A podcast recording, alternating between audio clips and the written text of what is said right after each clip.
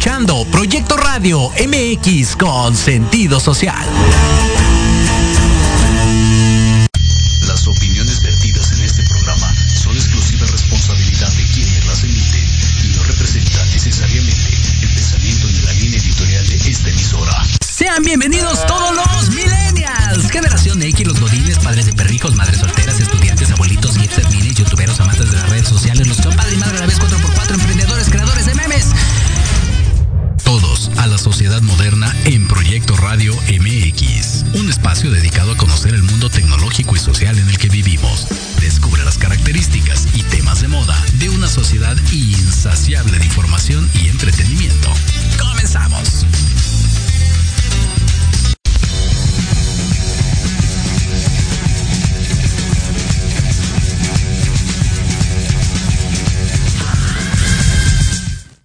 Hola, hola, ¿qué tal? ¿Cómo están? Muy buenas tardes, un gustazo, un gustazo saludarlos de nueva cuenta en esto que es la sociedad moderna a través de Proyecto Radio MX.com, a través del Facebook Live, ya sabe, allí nos encuentra también en YouTube, iBox, iTunes, Spotify, Google Podcast, Anchor, eh, Amazon Music, en todos lados estamos como Proyecto Radio MX. Muchas gracias a toda la gente que está con nosotros, no solamente en este programa, sino durante todos los que tenemos a lo largo de la semana, 55 para ser exactos ya en esta bonita, bonita estación.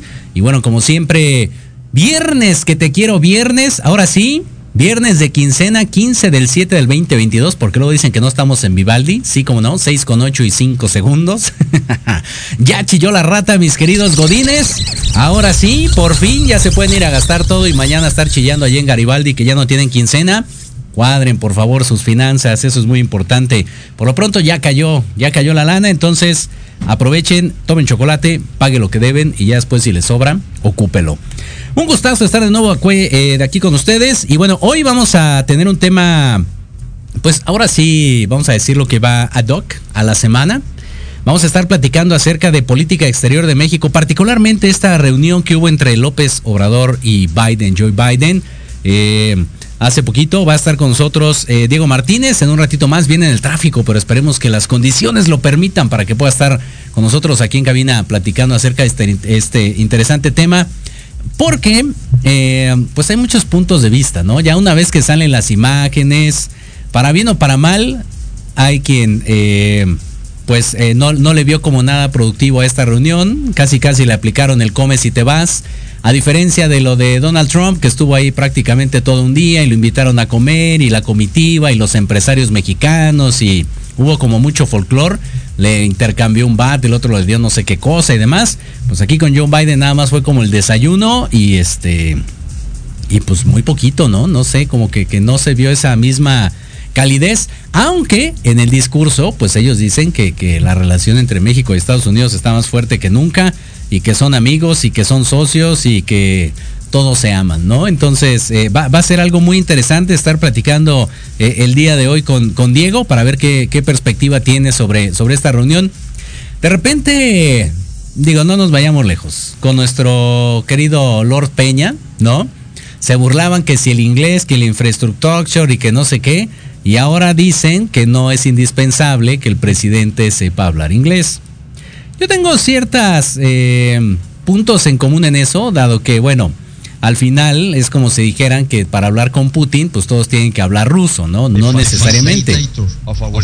Exacto. Es correcto. Y se burlaron de él, bueno, como no, como ya lo saben, más bien, ¿no? Como no tienen idea, no, porque sí la tienen. Y, y ahorita en el caso de López, pues dice, no pasa nada, si no sabe hablar inglés, hombre, ahí tienen los intérpretes. Digo, está bien porque fomentan el empleo y le dan chance a alguien. Pero eh, pudiera ser que es más una cuestión de estatus, ¿no? Es más una cuestión eh, polite, ¿no? De, de, de, que estamos en el mismo nivel, hablando el mismo idioma, la cosa es más fluida y demás. Y, no tienes que estar perdiendo esos tiempos, seamos honestos, cabecita de algodón, pues habla lento, entonces imagínense, habla lento y la otra tiene que traducir y la otro tiene que escuchar, pues sí como que se pierden, se pierden momentos importantes de la conversación. Pero bueno, insisto, de eso vamos a estar platicando en un ratito más ahí con, con nuestro invitado. Por lo pronto, pues los invitamos a participar. Recuerden que como cada semana tenemos un hashtag para que ustedes participen con nosotros a través de las redes sociales de Jorge Escamilla H, Facebook, Twitter, Instagram. Ahí estamos, seguimos en el TikTok. Y el hashtag de esta semana es típico de mexicano, típico de mexicanos, como le quieran poner. Dice por acá Yesiquiqui Hernández, le mandamos saludos también. Cachito Azucarado dice, típico de mexicanos, llegar tarde. No lo sé, Rick. Bueno, sí tenemos como esa fama, pero no, ¿eh? Bueno, no sé. Hay que nos escriban y comenten. Dice por acá Judith Acuña, típico de mexicanos, hacer fiesta de cualquier ocasión. Bueno, eso sí podría ser, ¿no? Que siempre terminan haciendo, empiezan haciendo un bautizo y termina siendo este briaga de compadres, ¿no? Por acá dice eh, Sandy Fonseca, dice, es típico de mexicanos que si tú pones un negocio, el envidioso va y pone lo mismo casi enfrente de ti. Híjole, no lo sé, no lo sé. Sí, sí, sí hay, sí hay quien tira mala onda, ¿eh? eso sí, hay que, hay que ser honestos. Dice por acá Claudio Moreno. Dice Claudio Moreno, típico de mexicano es salir a lavar el carro y quitarte la, camisa, aunque tengas panza chelera. sí. Dice, y si pasa una chava, más. Ok, dice por acá, eh, ah, ah, típico de mexicanos, salir a otro país con la playera de la selección mexicana. Muy bien, dice por acá nuestra querida Luba Abascal. Muy bien, muchas gracias típico de mexicanos. Muy bien. Vamos a estar leyendo todos y cada uno de sus comentarios. Compártanos, por favor, ahí a través de las redes sociales. Nosotros con muchísimo gusto vamos a estar aquí al pendiente. Recuerden, vamos a estar hablando acerca de política exterior de México, particularmente acerca de esta reunión con López Obrador y Biden, con nuestro querido Diego Martínez. Entonces, nuestra querida Lupita Los Controles, vamos a hacer una pequeñísima pausa y regresamos a la sociedad moderna.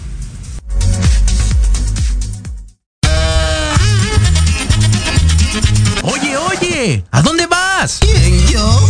Vamos a un corte rapidísimo y regresamos. Se va a poner interesante. Quédate en casa y escucha la programación de Proyecto Radio MX con sentido social. ¡Uh, la, la chulada!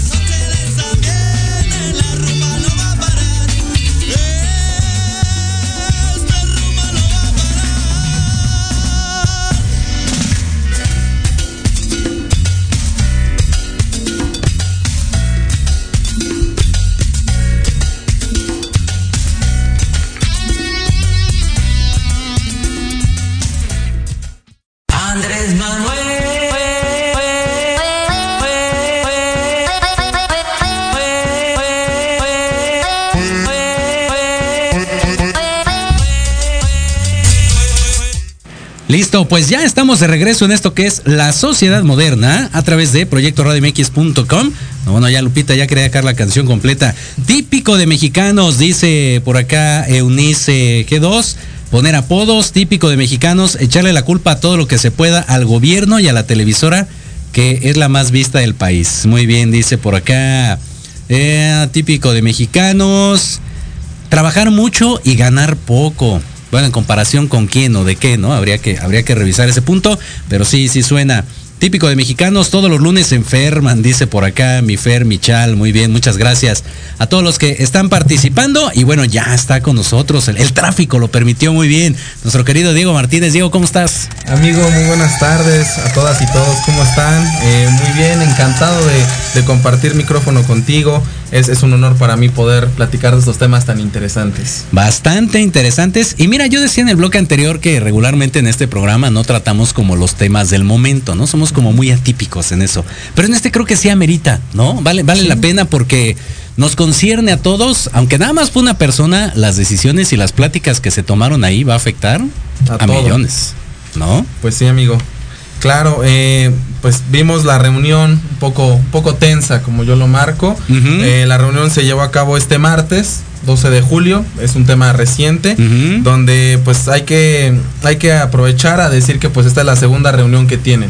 Okay. En ocho meses de la administración de Biden. Eh, la primera pues fue en línea, esta ya se prestó en Washington, en la Casa Blanca. Eh, para tratar cinco temas importantes que abondan a, hacia la relación bilateral México-Estados Unidos.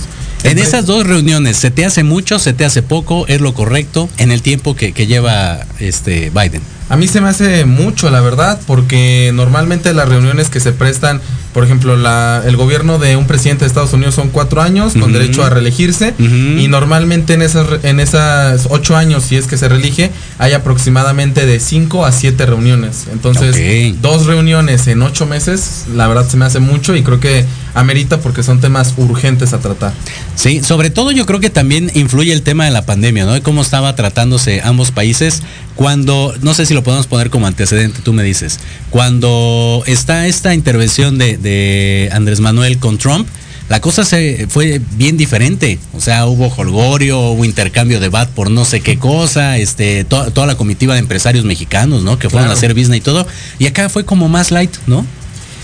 Fíjate que, bueno, por la parte de los empresarios, sí, sí fueron empresarios mexicanos y estadounidenses. Uh -huh. eh, ¿Por qué? Porque pues los empresarios son un grupo de presión los mismos empresarios son los que muchas veces influyen, si no es que en la mayoría, claro. en las tomas de decisiones del país, sobre todo los que ayudan a que la economía o suba o decaiga. Uh -huh, Eso es lo uh -huh. principal. Y pues ya vimos que también, teniendo como antecedente la parte de los empresarios, apenas la cumbre de las Américas celebrada en junio, también trataron temas justamente con los empresarios. Entonces ahí sigue la insistencia en tratar con ellos. Y pues sí, se prestó una, una reunión un poco áspera, un poco, pues sí, protocolaria pero obviamente como, como lo he tratado, el lenguaje corporal habla más porque cualquier otra cosa. Y eso demostró mucha, mucha incomodidad, sobre todo por el presidente de México. Sí, y ahorita que dices de lo de la cumbre, me llega una imagen también donde llega Brad y quiere saludar a Biden y el otro así, eh, le pone la manita, ¿no? Así de hasta aquí. Sí. Y con otros, al contrario, va y hay ese acercamiento, ¿no? E-, ese movimiento corporal, como bien comentas, y es bien distinto desde Ebrard en esa cumbre y ahorita con Obrador, bueno, pues es más que marcado, ¿no? Pues en este caso, si me lo permites, eh, hay mucha comparación entre un secretario de Estado y un presidente. Uh -huh. Obviamente el trato entre homólogos es diferente a con un, en este caso, el secretario de Relaciones Exteriores, pues obviamente hay ciertos protocolos a seguir y sobre todo, pues que no va a ser el mismo trato. Uh -huh. Muchos marcan a Marcelo como casi casi el vicepresidente del país, pero hay que recordar que en México no hay vicepresidentes. Es correcto. Y, eh, y lo importante es justamente el trato que tienen. Y pues que Ebrard apunta a una imagen de nada más tratar temas de política exterior y uh -huh, ya.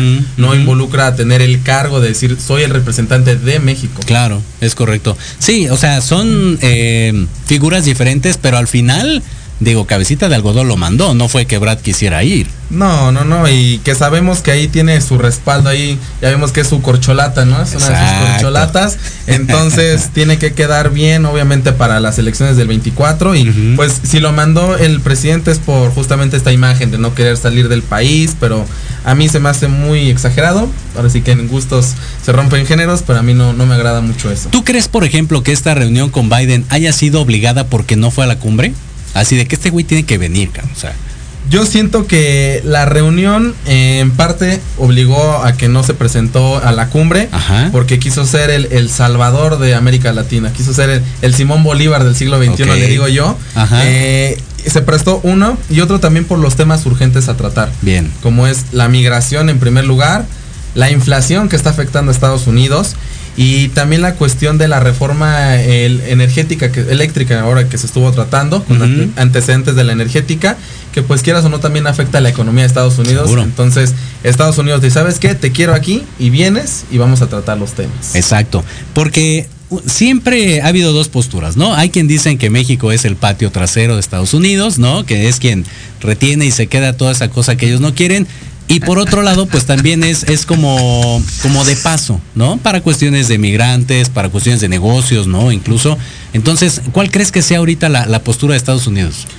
Mira, eh, ahorita aunando a lo que dices tú, hay un término que quiero emplearlo y que es interdependencia. Venga. La interdependencia es prácticamente lo que me afecta a mí, te afecta a ti. Lo que me beneficia a mí, te beneficia a ti.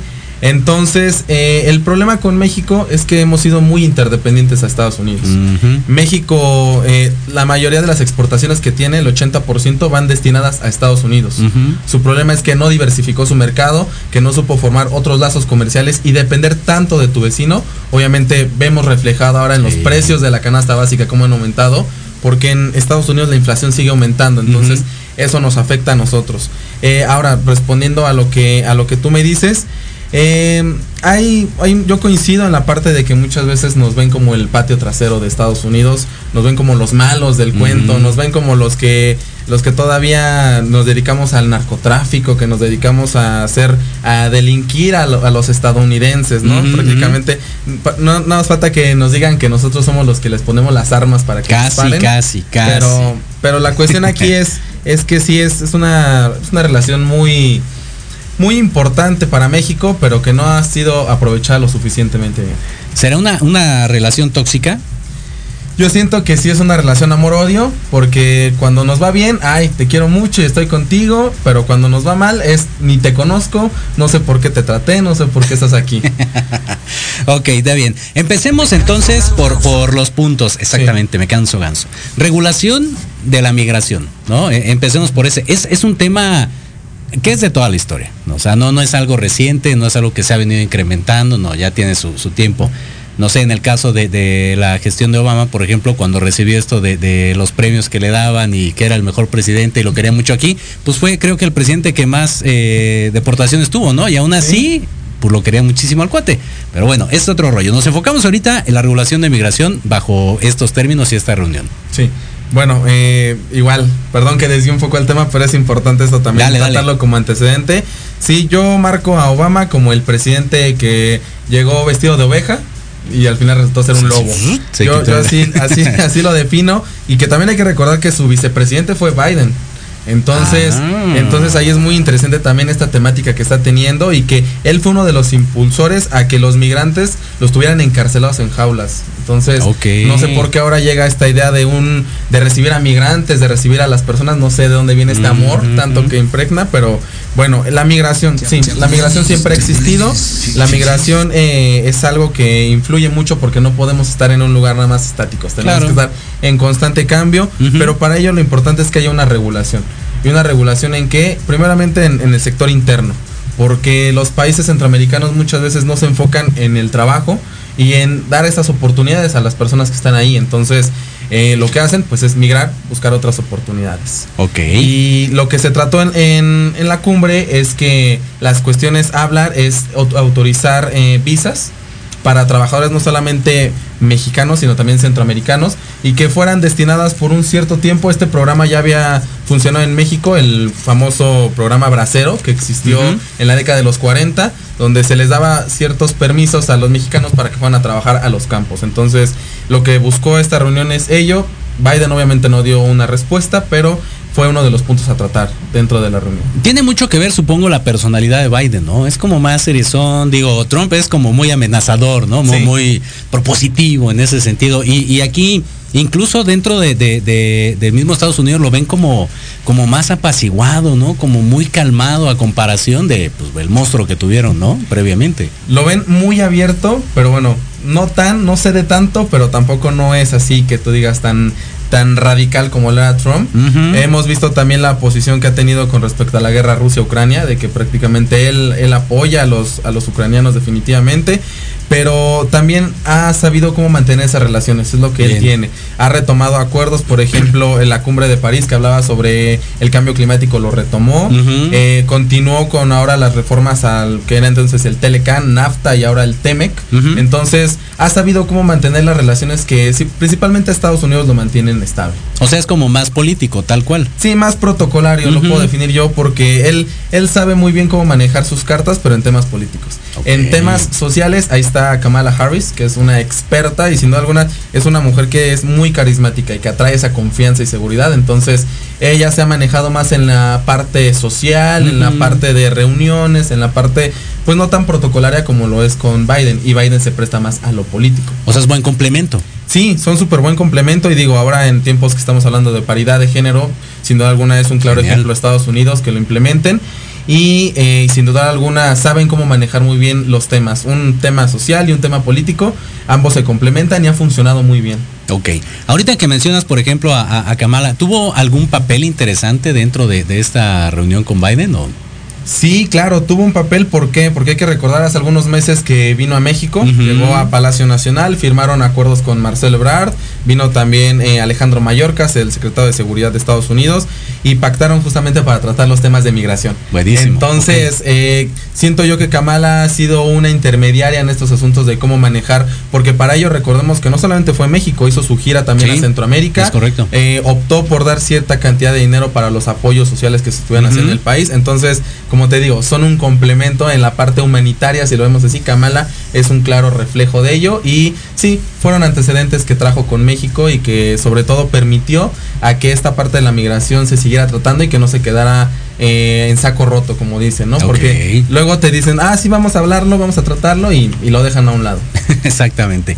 Ahora, en esta parte de la migración, ¿tú crees, por ejemplo, que eh, las medidas que ha tomado México hasta el día de hoy, ¿no? Que si los eh, apoyos que de repente da para el campo y que si luego la frontera ya no son tan enérgicos con las eh, por las caravanas que pasan, que son enormes, ¿no? Y, masivas. Y de repente, pues no muchos consiguen su objetivo. O sea, la gran mayoría se queda en México, ¿estás de acuerdo? Ya, ya no alcanza a llegar a Estados Unidos. Entonces, ¿qué, ¿qué podría ser de diferente? ¿Qué habría de diferencia para decirle, mira, Estados Unidos, estamos haciendo nuestra chamba, ya no está llegando tanto migrante, pero que tampoco quede tan jodido México?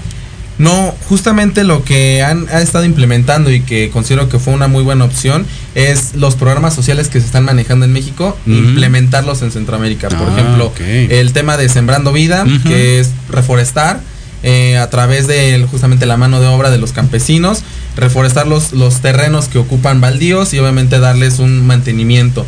La parte de jóvenes construyendo el futuro, que también es otro, otro proyecto que están impulsando, es lo que está haciendo México, es, ¿sabes qué? Mira, yo tengo este proyecto, te propongo lo que estamos haciendo en México, lo que necesito que es es financiamiento. Recursos, claro. Ajá, dame tú el financiamiento, vamos, ya no vayamos a la parte bélica de atacarlos y mandar a cerrar las fronteras y que los la Guardia Nacional o incluso parte de la de la milicia estadounidense lleguen a, bloquear las fronteras. No, vamos a impulsarlo en la parte de que estos proyectos para que ellos sientan un respaldo, tengan un apoyo, estos proyectos que han funcionado, bueno, funcionado entre comillas, eh, se implementen en América Latina, puedan servir y eso mantenga por un momento controlada la situación de la migración. E, esa es la palabra clave, por un momento, o sea, porque no son programas eternos tampoco, o sea, el de jóvenes dura un año, ¿no? Si en ese año ya alarmaste, y te quedas en ese trabajo, bien. Si no, Si pues no- tienes que buscar por otro lado, ¿no? O sea, así es. claro. Y en el caso de Sembrando, creo que es como uno de los estandartes de este gobierno, ¿no? Sí, sobre todo de que quieren apostar más a la vista hacia el sur. Entonces, el sur se ha dedicado mucho en la tema de agricultura y obviamente la- el impulso de, de árboles, el impulso de frutos, el impulso de cuidar el campo, que es algo que también en México que había quedado muy, muy abandonado, el impulsarlo y el decir, ¿sabes qué? La parte del sur que se presta muy bien al clima, se presta muy bien a, pues a la mano de obra, porque cuentan con mucha mano de obra Claro. para hacerlo hay que implementarlo hacia Centroamérica. Entonces Centroamérica también maneja esto, este tipo de, de agricultura que se maneja en América Latina, en México, en la parte del sur. También ha servido mucho el clima que le ha favorecido, un clima templado, cálido. Y esto, sin duda alguna, pues ¿para qué sirve? Para la exportación a Estados Unidos. Es correcto. O sea, sería replicar lo mismo para decirle a, no sé, la gente de Honduras, de Guatemala y demás, no salgas. Lo mismo que vas a venir a encontrar aquí en México te lo puede dar patrocinado por Estados Unidos, ¿no? Sí, patrocinado y obviamente dando un, pues, mayor incentivos, porque incluso a comparación de México ha habido una cantidad de que manejándolo en dólares, eh, en México por hora, como lo manejan allí, por hora son de 8 a 9 dólares. En cambio, si tú te quedas, en este caso en país centroamericano, te dan de 13 a 14 dólares. Órale. Entonces, si ven que tiene más impulso y dices, bueno, no me voy a alejar de mi familia, Sí. continúo estando en mi mismo entorno, eh, sigo conviviendo con las personas con las que he estado trabajando en las mismas áreas, pues ¿para qué me voy a sufrir Seguro, allá? Sí. Exacto, te ra- no, pues si hay más lana, sí, te rayas Sí, seguramente, te por supuesto. Muy bien, dice por acá Tere Flores, como siempre, haciendo muy bien, hijo, eres grande. Ay, muy bien. Un saludo. Imelda Carrera también nos mandan saludos por acá también. Oleda Maldonado, muchas gracias. Gracias a toda la gente que nos sigue. Manden sus preguntas y comentarios. Aquí nosotros nos entretenemos en la plática Claro y, y luego, pero no, no, no nos olvidamos, muchachos. Aquí estamos. No, claro que Muy no. bien. Entonces, bueno, pongamos ahí en stand-by tanti, tantito Claro. el tema de, de migración, ¿no? Claro que sí. Y, y algo que es importante, la, la cuestión de, de- de la inversión extranjera directa, ¿no? Ahí, Sí. ahí eso es un tema sabroso. Sí, claro. eh, aquí hay una cosa que se está manejando mucho en México, que es la inversión extranjera directa o como le llaman de cartera. Ok. Y lo que consiste es que yo, empresario, eh, destino el recurso para construir una fábrica, para construir mi franquicia. Y ahora lo que yo hago es construyo mi franquicia y lo que quiero es empleados de donde vaya a construir mi franquicia, es decir, empleados nacionales Ajá. que estén trabajando. Obviamente traigo a supervisores de mi empresa Sí, sí. que manejen todo y lo que necesito es mano de obra. Entonces, en México, eso otro tema que también se trató en la cumbre, el querer impulsar a, a la inversión en el hecho de que pues ven a México en un momento que está, es muy curioso, pese a que estamos viviendo una etapa de crisis, una etapa de pandemia, pero la, la economía se ha mantenido por el momento estable. Como te digo, es igual muy variante, pero Híjole, sí. por el momento se ha mantenido estable y es gracias a qué? A las remesas. A mí me da mucho, mucha tristeza cuando presumen las remesas como que el, el gran logro de lo que está haciendo cuando digo, bueno, tú ponte a pensar cómo llegan las remesas, a cambio de qué, a cambio de gente que está trabajando más de 15 horas en Estados Unidos para mandarla a su familia. Eso para Sí. mí es, es un verdadero, me da mucho coraje el que lo manejen como un logro, cuando al contrario debe ser, ¿sabes qué? Que disminuyan los migrantes, que bajen las remesas y que aquí se produzca el trabajo. Claro. Pero lo que se busca con la, con la inversión extranjera directa y que se trató es, hay varias empresas que ya tienen eh, sus eh, establecidas ya sus franquicias, una de ellas General Motors, que es la que ha dado más cantidad y que está en Guanajuato, la quieren implementar ahora en Tijuana. Súper. Entonces México se ha caracterizado por ser un país de ensamblaje, entonces eso le ha ayudado mucho con la parte de, de las maquilas que hay en el norte. Invertir, quieren empresas justamente invertir en ello, empresas automotrices, empresas que también están manejando el área ahora ya de los recursos renovables, creación de paneles solares, desarrollo de autos eléctricos que también se está haciendo. Eso es a lo que principalmente se trataron los temas y que México pues ha sabido cómo posicionar ello. Fíjate, según yo, cuando fue esta transición, cuando llega Andrés Manuel, decían que había mucha incertidumbre, ¿no? Que el empresario no sabía si invertir, si no, si nos aguantamos, y incluso decían que muchos se, se salieron, ¿no? O sea, Sí. que, que no veían un panorama en el cual les diera esa certeza y esa tranquilidad. Al día de hoy, ¿ha cambiado ese panorama? ¿Sobrevivimos de milagro? ¿La estrategia es correcta? ¿Cómo, cómo- cómo vislumbras eso? Lo que ha sabido manejar bien el, el presidente es su relación con los empresarios. Hemos visto que luego vemos a Carlos Slim desayunando en Palacio Nacional. Hay algunos empresarios que también los puso en la Cámara de Diputados, los nombra plurinominales. Entonces, ha sabido cómo apapachar al sector empresarial. Malditos fifís. Ha sabido manejar bien eh, después de que criticaba tanto al neoliberalismo, pero resultó ser no tan neoliberal sus ideas. Entonces, ha sabido cómo querer apapachar a este, a este sector empresarial y sobre todo que ha sabido la importancia que tiene. En México, tanto el sector empresarial como los medios de comunicación son sin duda alguna un gran grupo de presión. Entonces, si tú sabes muy bien cómo llevarte esas relaciones con ellos, pues lo haces. No es lo mismo el criticar como oposición al que tú llegues ya como presidente, a que llegues ya como gobierno federal a instruirte. Obviamente lo que buscas es que tengas una buena relación con ellos, porque es un ganar-ganar. Ellos ganan obteniendo mayor cantidad de recursos, tú ganas dándote un buen posicionamiento en que has sabido mantener la economía. Exacto, sí, así es. No, estaba jugando, manito. ¿Cómo crees, no? Ya cuando está en el poder, ¿no? Cotorrea, ¿no? Este, ay, no lo sé. Pero, ¿sabes qué? Sí me llama la atención eso, porque efectivamente grandes empresas siempre han tenido como esa certeza y esa confianza de decir, vamos a invertir y vamos a poner allá nuestras naves, nuestras industrias y demás.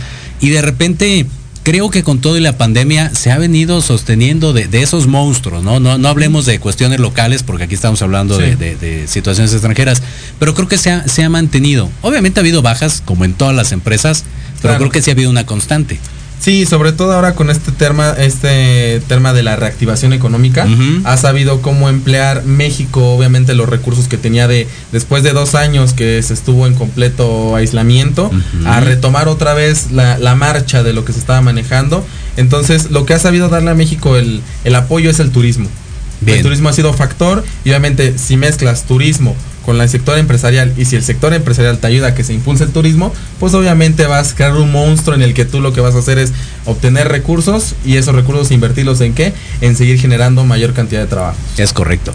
Ahora, sácame, sácame de, mi duda, como siempre digo, la ignorancia hablando, ¿no? No, adelante, En el tema de las remesas, concuerdo en que pues no deberías de celebrar que un vato que podría estar en tu país produciendo se vaya a trabajar a otro lado, ¿no? Sí. Entonces, ¿no, no sería más padre, uno, no pagarle al pollero 100 mil pesos para que te deje ahí tirado en el desierto y después te la juegues tú solo, ¿no? Y que mejor esa lana la invirtiera aquí en un negocio, en una franquicia, ¿no? Como bien comentas, eh, lo que tú quieras, pero que tuviera esa calidez de estar en su país, con su familia y demás. Ahí sí yo creo que la estrategia no necesariamente debería ser para aplaudir, ¿no? Como, ah, llegaron 10 millones de dólares por remesas, ajá, y en México, este, 10 mil pesos. Mm. Sí, es, es, completamente concuerdo contigo en, en el tema de que las remesas pese a que sí nos hayan ayudado a mantener una economía estable, a que tenemos gran cantidad de ello para invertirlo, sobre todo como ese guardadito. El, yo, yo llamo a las remesas que es el guardadito ahí que tienes cuando ocurren situaciones de, ahora sí, para lo que se necesite, para lo que se emplea pero la cuestión aquí es eh, el, apoyo que tampoco no se le ha dado a las pequeñas y medianas empresas. Sí, sobre todo en esta época pandémica, ¿no? Sí, esto ha servido mucho. Eh, a mí a mí me da mucha risa luego que se impulsó mucho el término de las nenis, ¿no? En, mm. la pandemia de que te entrego, te veo en punto medio, pero al final de cuentas son una microempresa. Sí, claro. Porque obviamente están fomentando a través, digo que no concuerdo porque es un comercio informal y obviamente no, no pagan impuestos pero también no tienen ellos derechos a un seguro social, no tienen derechos a una pensión, a un retiro. Entonces es obviamente un costo-beneficio en ello, pero ese es el problema, que yo diría, ¿sabes qué? En lugar de que todo ese dinero, como tú le dices, lo pagas a un pollero o lo pagas incluso hasta a la misma mafia que también lo hace y que, juega un gran papel ahí, eh, dices tú, ¿sabes qué? Quiero que me apoyes en construir esta pequeña empresa que tengo, no sé, sé producir tal cosa yo empiezo a, trabajar un poco, voy generando y, digo, y a ti, papá gobierno, te ayudo, te pago tus impuestos, me declaro, no hay ningún problema, lo estabilizamos bien, pero ya con ello me permites a dar más fuentes de trabajo. Es correcto. Entonces, esto es, es un ciclo, es un ciclo que si no le das el apoyo a las pequeñas y medianas empresas, pues te vas a quedar estancado. Completamente, y sobre todo cuando luego se pone a pelear, ¿no? También con ese segmento dices, güey, pues si de ahí está sacando lana. claro, claro. Está medio raro, pero bueno. Ay, pasemos al otro entonces, hablando de dineros, inflación, ándale. Híjole, la inflación sí es también un, tema muy, muy difícil. Es, muy difícil de tratar. Eh, en términos básicos, la inflación surge cuando se reproduce más papel moneda o más dinero de lo que hay en circulación. Eso es lo que consiste la inflación. Eh, ¿Por qué está ocurriendo esta inflación en Estados Unidos y que nos afecta a nosotros? Primero, por el término que te menciono de interdependencia. En segundo, por la pandemia que también vino a azotar y que desajustó completamente la economía. En tercero, lo que está pasando en la guerra Rusia-Ucrania, lo que ha generado es un aumento en el precio del petróleo. Que eso también, si México lo sabe aprovechar muy bien, le va a ayudar muchísimo. Apenas estaba revisando hace unos días de 95 dólares que estaba el barril de petróleo, pasó a estar a 105, 110 dólares. Entonces, México produce aproximadamente de 100 mil a 200 mil barriles diarios. Entonces, si tú de ahí manejas muy bien el término de, de qué cantidad de petróleo vas a vender, Estados Unidos sabemos que depende de nuestro petróleo. Ellos obviamente tienen sus reservas, pero gran, gran parte de lo que ellos tienen es eh, el término de, de lo que se ocupa en el petróleo. Muchos dicen, oye, pero el petróleo ya va de salida, ya no sirve. Digo, bueno, si ya va de salida, dime por qué Estados Unidos tiene más de 100 refinerías, por qué otros países que son potencias le apuestan tanto al petróleo. Ahorita es el, el, mero auge, ¿por qué? Porque ya después sí viene el paso de las energías limpias pero la inflación lo que ha afectado es que haya un descontrol en los precios. Lo vemos ahora en la canasta básica. Yo, yo voy al súper y la verdad voy a llorar porque veo eh, una cajita de huevo ya en 100 pesos, veo cosas que antes compraba con 500 pesos y ahora se reduce bastante y, es ahí donde afecta la inflación. Muchos dicen, es que a mí qué me importa lo que pase en Rusia, ¿no? En Ucrania, si, no, si no pasa aquí en México, pero lo ves en el bolsillo, lo ves en justamente en cómo debes no invertir eh, gran parte de tu dinero, lo que mismo que pasó en la guerra, el no invertirlo en ciertos recursos y que ahora México de verdad que abra los ojos y que vea que en el petróleo tiene un gran recurso para, para apostar y sobre todo para recuperar esa cantidad. Claro. Entonces, mm, la inflación pues obviamente la, la, va generando el mismo Banco de México. Ahorita estamos en una inflación de aproximadamente el 7% que a términos pues sí son bastantes. ¿Por qué? Porque lo vemos reflejado en que sí, si bien hay un, muchos celebran que dicen, hay un aumento en el salario, claro, pero ¿a qué costo, no? ¿A qué costo? A, a, lo que aumenta la inflación. Entonces te quedas igual y lo que ocurre en esto es que pues en Estados Unidos también le está pegando, vemos en el precio de las gasolinas, lo que está aumentando allá, eh, muchos optan por llenar sus tanques en México, ese es otro tema que también se trató en la reunión, donde el presidente pues quiere alzarse el cuello y decir, no, pues yo he ayudado a tus paisanos a que vengan a México a cargar sus tanques, yo los he ayudado y, y sin ningún problema y sin ningún, este, sin ningún conflicto, que vengan y llenen sus tanques. Eh, Biden nada más fue así como de, ah, gracias. Bravo, ¿no? ¿no? sé si decir, no sé si agradecerte, entonces también fueron temas que, que se trataron y que, que lo vemos también el, apoyo que tiene, pues obviamente los dólares que tienen a México, pues son, son bien recibidos como siempre. Y, pues ahora esperemos que la inflación en Estados Unidos eh, llegue a, mantener niveles sobre todo bajos, porque si no tienen niveles bajos, lo que va a pasar es que nos va a seguir afectando a nosotros. Decían por ahí en, épocas este, eh, calderonistas, ¿no? que cuando a, a, Estados Unidos le daba gripe, aquí nos daba una fiebre tamaño Sí, cuestiones económicas, ¿no? Claro, claro, este, pues digo, retomamos también conceptos como bien lo decía Porfirio Díaz, ¿no? Que pobre de México, ¿no? Tan lejos de Dios y tan, tan cerca de Estados Unidos, pero vemos que pues las repercusiones que ha tenido el estar tan cerca de Estados Unidos. Lo que nos ha ayudado es a tener una frontera estable, porque no somos un país conflictivo, no somos un país que, es, que ah, somos un país que siempre ha mantenido sus relaciones diplomáticas estables, que siempre ha sabido, es como el amigo buena onda que con el que todos se quieren llevar bien. Entonces, eso es México en este término. Y si lo vemos ahora en política, lo que ha ayudado es que a Estados Unidos lo que le conviene es tener una frontera estable donde no te ocurra que no te ocurra un golpe de estado, no te ocurran intervenciones mm. militares, eh, que vemos el posicionamiento que tiene el narcotráfico en México, pero eso también es, es, otro tema aparte. Pero sí, sin duda alguna, las repercusiones que vemos con lo que pase en Estados Unidos, pues son, sin duda alguna, en México se ve la debacle de esto. Híjole, qué fuerte, de ver así, el tema de la lana siempre termina pegándonos a todos. Dice, a ver, participa antes de irnos al corte, típico de mexicanos, a ver, suéltate uno, típico de mexicanos. Dice por acá... El sí se puede, gritar el sí se puede, sí es típico de mexicanos. Por acá dice Clemencia Fraga, muy bien. José Luis Manuel Torres dice también, típico de mexicanos, eh, agarrar, agarrar un taco y dejar un dedo este, levantado. ok, muy bien. Típico de mexicanos, ¿cuál? Típico de mexicanos decirte échale ganas. Ah, a todos. El échale ganas. Eso es como cuando vas al baño, ¿no? Así échale ganas. Échale ganas. Pero bueno, vamos a hacer una pausa y regresamos a la sociedad moderna.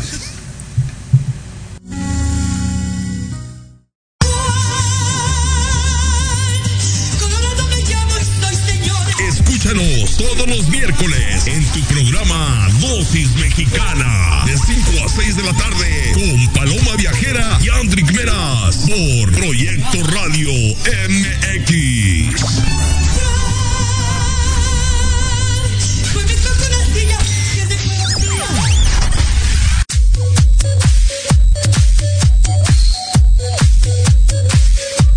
¿Qué pasó con Entre Rumis?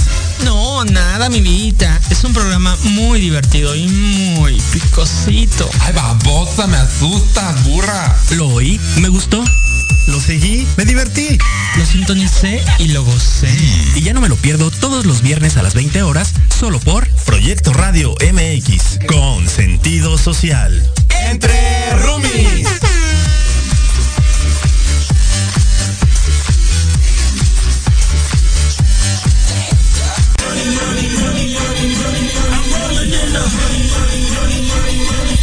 Saber de marketing, estrategias comerciales y nuevas tendencias?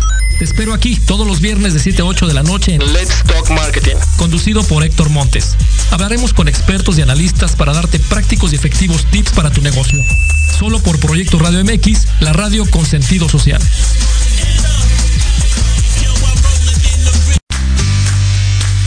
¿Qué tal? Te saluda tu amiga Mari Séptimo y te invito a que juntos generemos el combustible para tus mañanas. Escuchando Charlando con Mari todos los sábados de 11 a 12 a través de Proyecto Radio MX, la estación con sentido social.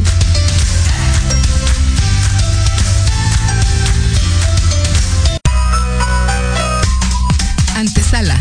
El programa para enaltecer todos tus proyectos. Te invitamos a escucharnos todos los martes en punto de las 9 de la noche. Conducido por Andrea Guerrero y Jimena Riverol. Solo por Proyecto Radio MX con sentido social.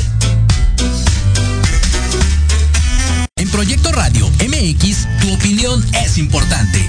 Envíanos un mensaje de voz vía WhatsApp al 55 64 18 82 80 con tu nombre y lugar de donde nos escuchas. Recuerda 55 64 18 82 80. Ahora te toca hablar a ti.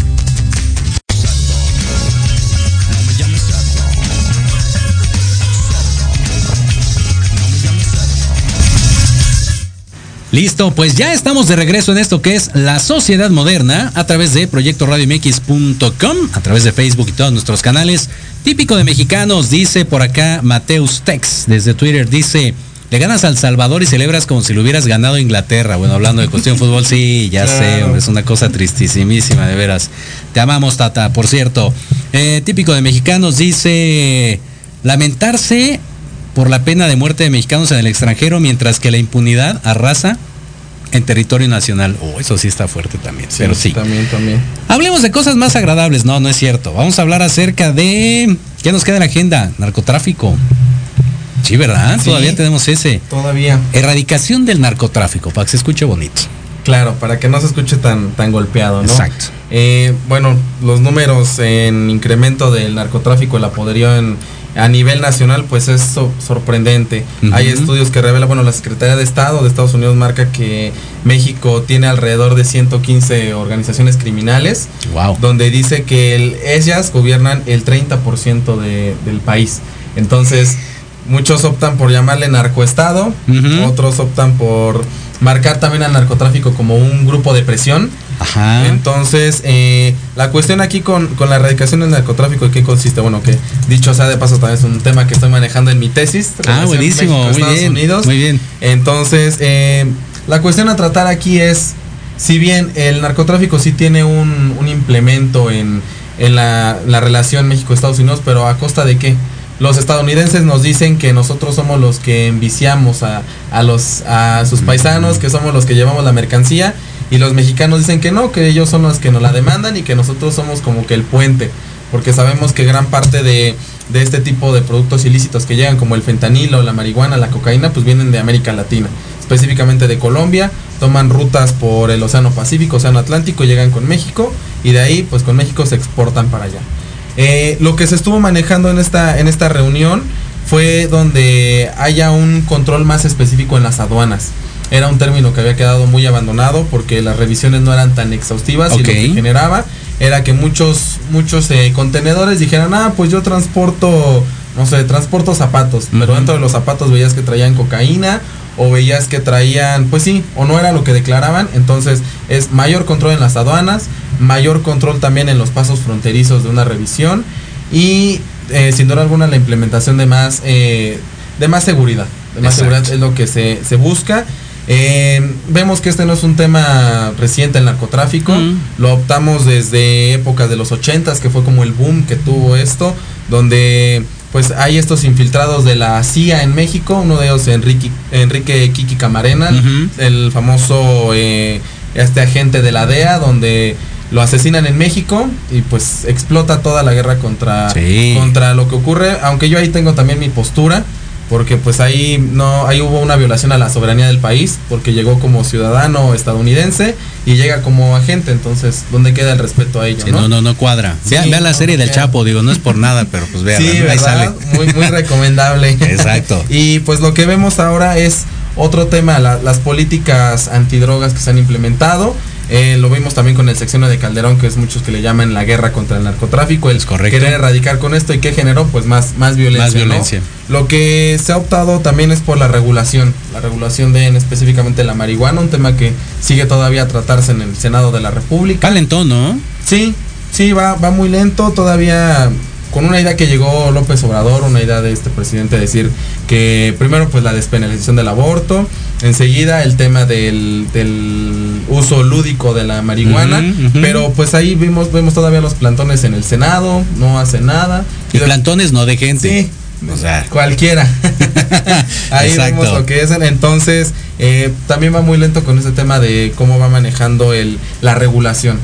O algo, porque vimos que en Estados Unidos, pues eso sí ya es completamente legal. Sí, claro. Entonces, en México también se está todavía optando, según por ver apenas la regulación, pero lo primero que se mencionó es acabar directamente con los grupos de grupos de presión del crimen organizado y uno de ellos fue la opción que dieron la regulación con cuando hay una regulación, pues obviamente el mercado se les va a acabar. ¿Por qué? Porque ya no lo van a manejar al mismo precio. Y de ello, pues también la, captura, buscar la captura directamente de, de, las cabezas fuertes del narcotráfico, que bueno, esa relación política-narcotráfico vemos que siempre va muy de la oh, mano. Sí, pero ahorita es como más notorio, ¿no? Bueno, de repente sacan unas imágenes que dices, neto, o sea, sí. ¿cómo, ¿cómo puede estar, digo, platicando pues, no sé, por ejemplo, en tiempos de pandemia, ¿no? Que decían, ¿cómo anda platicando con la mamá de no sé quién y le niega la atención a las viejitas que están afuera de, X lugar, ¿no? Sí, que tiene ese acercamiento con, con los mismos narcotraficantes, que hasta le habla de usted, de señor. Es como que dices tú, pues, ¿de qué se trata, no? Ahí, ahí hay varios mitos también con una financiación de campaña, pero esos son otros temas. Ese es otro tema, no está en la agenda. Sí, son temas que no andan aquí. Entonces, eh, lo que se busca es ello, una regulación y sobre todo un mayor control en las aduanas, en las fronteras y no solamente marítimas, aéreas, sino también terrestres. Entonces es, lo que, es lo que se busca, implementado con, con mayor tecnología y con mayor tecnología obviamente con el uso de los perritos que vemos luego en los aeropuertos, los infrarrojos y pues mayor capacitación sobre todo, pero yo soy más de la idea que tendrás muy bien las instituciones, tendrás muy bien los proyectos o los planes, pero si no tienes al personal correcto y capacitado, pues son el mismo personal el que hace que el trabajo no funcione. Eso es lo que te iba a decir, podría entrar el tema ahí de la corrupción, ¿no? Sí, o sea, si te dejas y sobre todo en esas instancias y esos niveles, si te dejas corromper, no se corrompe una persona, sino toda una pirámide. toda estructura y, de la estructura es de que, ¿sabes qué? Es cierta cantidad para la cabeza grande de la cabeza grande es repartirlo. Exacto. ¿Para qué? Para que no digan nada. Entonces, correcto. muchas veces la implementación es también ver qué, qué personas, solamente no vas a llegar a decir, ¿eres corrupto? No, obviamente te va a decir que no, ¿verdad? Pero es sin duda alguna implementar mayor vigilancia en ello porque porque pues uno puede decir sabes qué tengo un plan muy bien armado tengo una estrategia que va a servir pero si el mismo personal no me está rindiendo lo que yo exijo, pues va a seguir el mismo patrón y va a seguir, eh, le pueden cambiar el nombre al programa, le pueden modificar, pueden hacer esto, pero si no se acaba de raíz con la cuestión que es en este caso el personal, va a seguir implementándose. Completamente de acuerdo, así como los Simpson. Yo voy a dejar este folder por aquí, me daré la media vuelta y si ya no está, entonces así, muy bien. Tres minutos para hablar acerca de asuntos relacionados con el TEMEC. El TEMEC, bueno, el el antecedente que tiene es en 1994 la implementación del Tratado Libre de Comercio de América del Norte, Telecán, con el tío Salinas. Con Salinas. Entonces, eh, esta implementación que buscaba diversificar el mercado que ya no se quedara todo centrado en México, sino que también hubiera mayor incremento en las exportaciones. Exacto. ¿Por qué? Porque pues no era lo mismo utilizar un pantalón producido en México que un pantalón Levi's, un pantalón, ay, no sé si se pueden decir marcas. Ya, la Lupita este, paga, hombre, no importa, dale. Entonces, eh, lo que ayuda es esto, a la diversificación del mercado, cambia de nombre, hay ciertas reformas. Lo que se busca con estos tratados siempre es el, el beneficio a decir, ¿sabes qué? Redúceme aranceles. Es lo que busca esto. Entonces, obviamente siempre hay alguien que va a ganar más. En este caso, el que gana es Estados Unidos. Y lo que tú buscas es que te reduzcan el arancel. Lo que se trató en el tema de, México es que sí, que haya un una mayor reducción en los aranceles, pero en productos alimenticios. Ah. ¿Por qué? Porque México ya no está produciendo maíz que es su materia prima, ya la está importando. Entonces ahí también vemos qué pasa con el apoyo al campo y lo que está buscando es que haya una disminución e incluso erradicación de los aranceles con base en las materias primas. Entonces esos fueron de los temas a tratar y pues vemos que Estados Unidos va a seguir siendo el beneficiado porque a ellos nos van a tener sometidos mientras nosotros no cedamos, van a aumentarnos los, los aranceles. Entonces, esto es uno de los temas que trató, que el presidente López Obrador quiso hablar con Biden y sobre todo buscar que haya una regulación más en el mercado de, de justamente el tema agrícola. Exacto. Y que le quite a los malditos neoliberales también y a todos esos que están en contra de nuestro querido cabecita de algodón. conservadores. Pero bueno, mi querido Diego, un gustazo. No, el gusto es mío, de verdad. Gracias por el espacio, gracias por permitirme compartir estos temas contigo y sobre todo también a aquellas personas que nos escuchan. Gracias, gracias sobre todo por ello y encantado de participar contigo. Hombre, nos faltaron como dos horas oye, para esto a gusto. Digo, ahorita nos aventamos un resumen así de rapidísimo, pero en cada uno de estos temas, fácil una media horita tranquilo nos llevamos, ¿no? Sin ningún problema. Híjole, de veras. Habrá una segunda ocasión, estoy seguro de que regresarás aquí con nosotros. Claro que sí, esperemos que el tráfico no me vuelva a comer. Exacto. Muy bien. Pues ahí está, pues ya se finí, se acabó lo que se vendía, se acabó la sociedad moderna. Nos dejamos con Let's Talk Marketing de la voz de Héctor Montes. Yo soy Jorge Escamilla H. Nos saludamos y escuchamos la próxima semana. Gracias, muchísimas gracias. Doy clases los jueves, no cobro mucho. Esto fue La Sociedad Moderna. Te invitamos a que nos escuches el próximo viernes. qué payaso. Sígueme en las redes sociales de Jorge Escamilla H. Recuerda que en La Sociedad Moderna nosotros hacemos el programa y ustedes ponen los temas. Todos los viernes a las 6 de la tarde por Proyecto Radio MX.com. Adquiere el libro La Sociedad Moderna en www.jorgescamillah.com. Radio MX con sentido social. Ainda lembro das palavras do meu mestre. Vem, menino, vem aprender. Olha só o que eu vou te ensinar.